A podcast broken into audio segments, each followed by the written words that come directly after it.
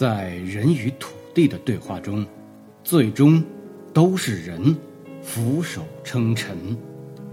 只有在一切将要抓不住时，人们才念起他的好，哪怕是创伤，都散发着天荒地老的气息。而父亲的村庄，正如许许多多鲜活的事物一样，被打上记忆的标签，安置在内心的某个角落里，在时光的交错中，与记忆各自鲜活。亲爱的听众朋友们，大家好，请继续收听散文《父亲的村庄》，作者宋雨薇，演播。高波，村庄。看见山的时候，山还叠着山。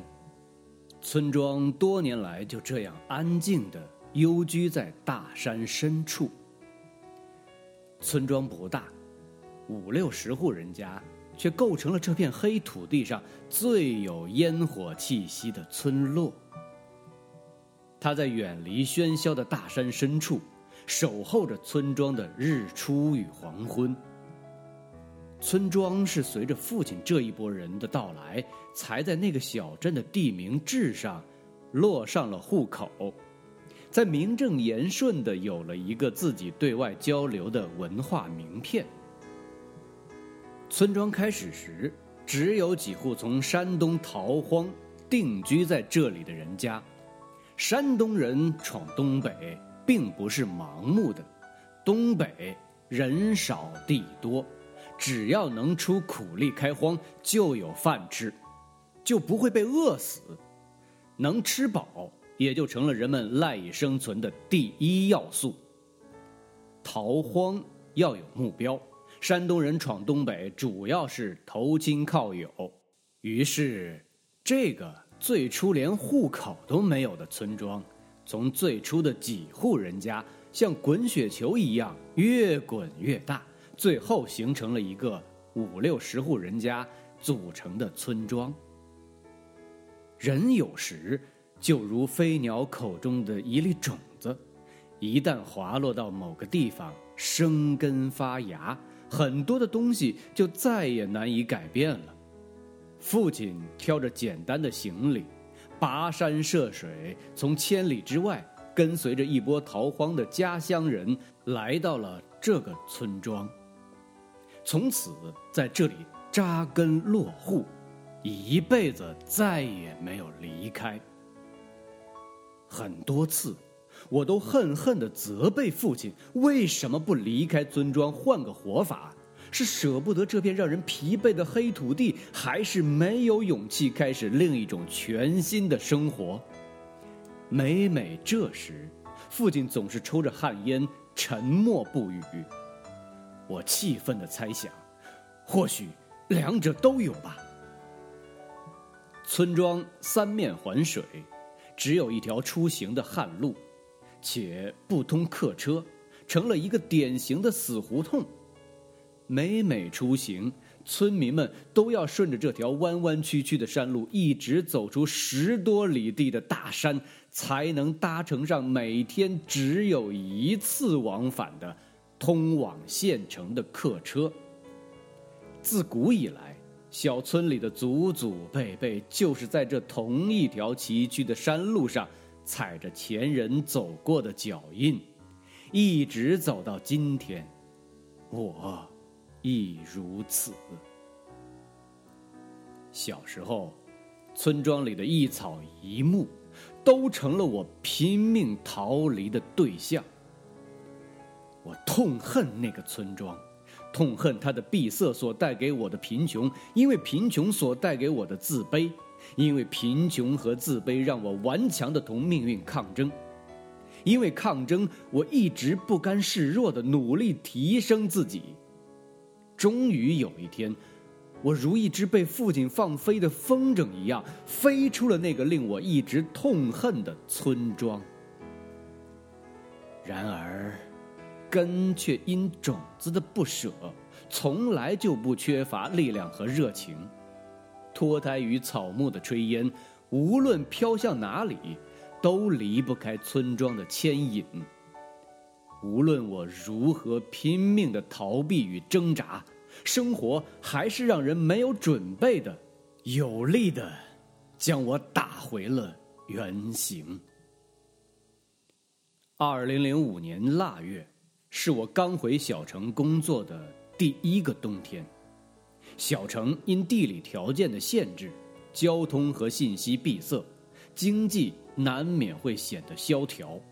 财政开支便相对困难，因此，全县工薪阶层的月薪也只是人均六七百元的标准。由于父母家在乡下，我一人独居小城，每月还要拿出六分之一的工资来支付房租的费用。尽管自己已经极力节衣缩食，但是繁杂的人情往分。每月总是弄得自己捉襟见肘。我的生活一直处于简单平静的状态中，我不敢像有些家境好的同学和朋友那样，经常的呼朋唤友、大聚小聚，因为他们即使花空了工资，也不会为衣食住行担忧，毕竟他们还有自己的父母作为他们强大的经济后盾。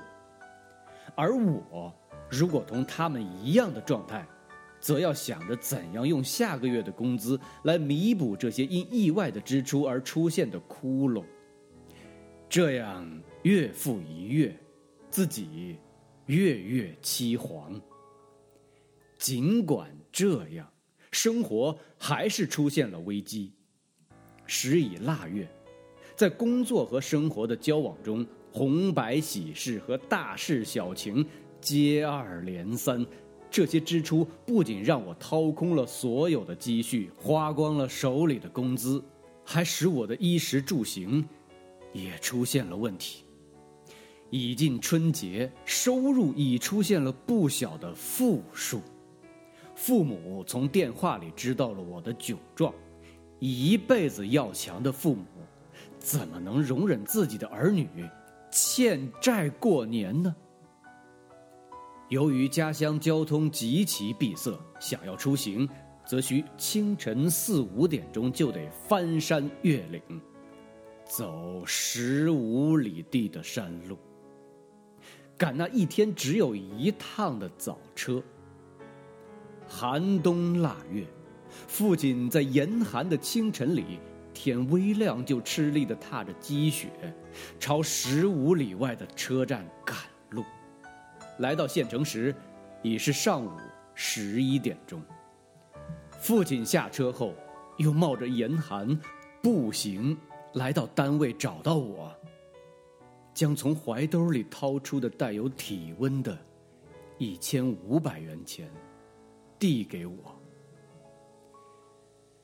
接过父亲给的钱，我的心情沉重如铅。在父亲的催促下，我匆忙的跑了几处，还上了外债。等还债归来，看到父亲还站在单位的门口，抽着一支快燃尽的旱烟，平静的在等我。见我回来，沧桑的脸上带着几分笑意和爱意。询问我是否将外债全部还清，我表情生硬的点点头。父亲说：“下午两点的车，过年了得添几个新盘和新碗，让我陪他去市场，买几个盘子和碗带回去。”我带着父亲去了小城唯一的一条商贸街，在那里。一条并不长的步行街，摆满了卖年货的小摊儿。父亲走了几个卖炊具的摊位，最后和一个摊主讲好价格，蹲在摊位前挑选着他的年货。我，则冻得两手插在衣袋里，缩着脖子站在旁边等父亲。买年货的人来人往，父亲安静的蹲在那里。精心的挑选着他的年货。这时候，我才发现，父亲的两鬓已是斑白。这一切我竟然从来没有注意过。他的头上是从什么时候开始被寒霜染尽青丝？这么冷的天，父亲穿着从我上中学的时候就穿的那件棉衣，这么多年过去了，这么旧的棉衣，想必穿着也保存不了多少温度了。这一切，为什么我竟然从来没有想过和留意过？为什么我从来没有想过，为父亲在寒冷的冬天添一件厚厚的棉衣，为他增加一点点温度？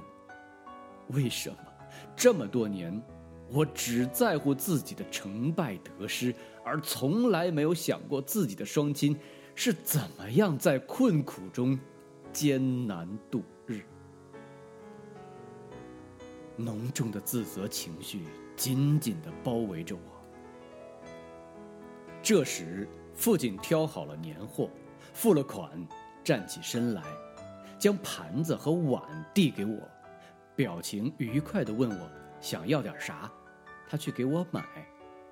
我本想平静地回答父亲，说我什么都不需要，可是，想说话的时候，我的声音竟一下子变得哽咽了，眼泪汹涌地流了出来。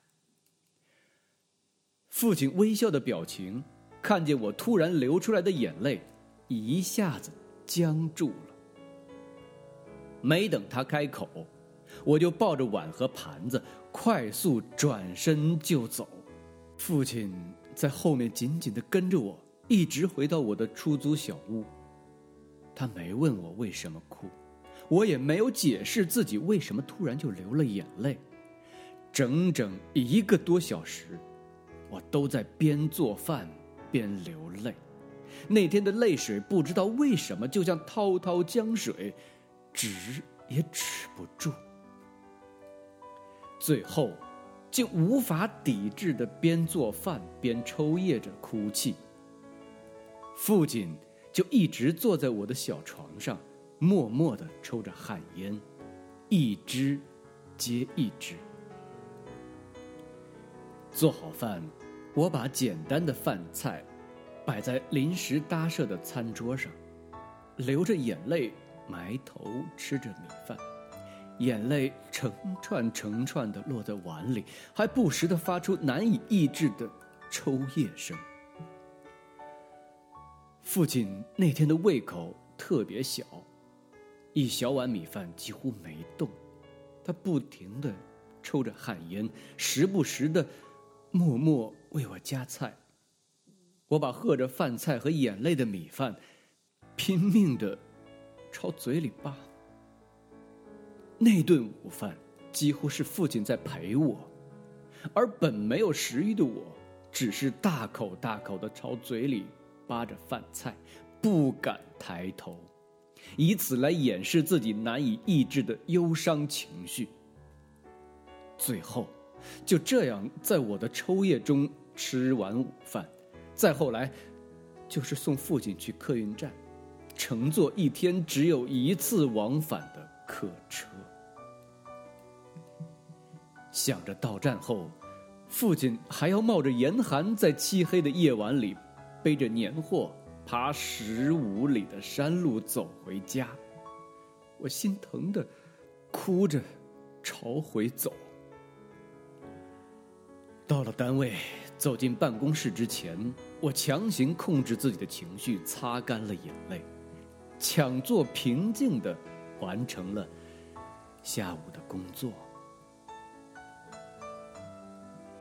无论父亲走向哪里，最终都走不出他的村庄。随着光阴的流逝，父亲的村庄老了，他静守在时光深处。从春到秋，求渡。尽管他有一万个不愿意，但也只能有气无力的、沉默的承受着正在逐渐消失的、无法逃脱的命运。老去的村庄一花一草一木，盛开凋零残败。此时的村庄，随着城市化的进程，少了青春的活力。时间已把曾经充满活力的村庄雕刻成了一个巨大的空巢。生存永远大于情怀。青壮年因为生活背离乡土，孩童们因为求学远离家园。昔日的热闹，安静的引入乡土的纹理，与流逝的时光相依为命。花开花谢，草长草衰，静守在时光深处的村庄，终于在迷茫中盼到了出头之日。生活并没有因为村庄的苍老和破败，而对他无情忽视。在苍凉中，父亲的村庄被意外地注入了新鲜的元素。村庄在暮年中。沉静地承受着与时代对接的惊喜，合理的新农村规划勾勒出这个落后村庄的新格局。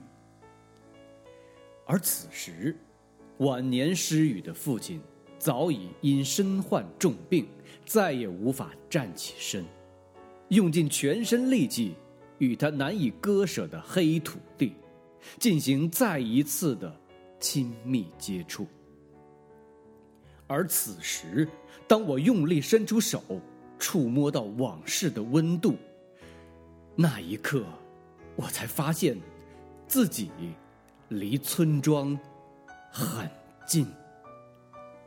各位朋友，散文《父亲的村庄》就全文为您朗诵完了，感谢您的收听，我们下次再见。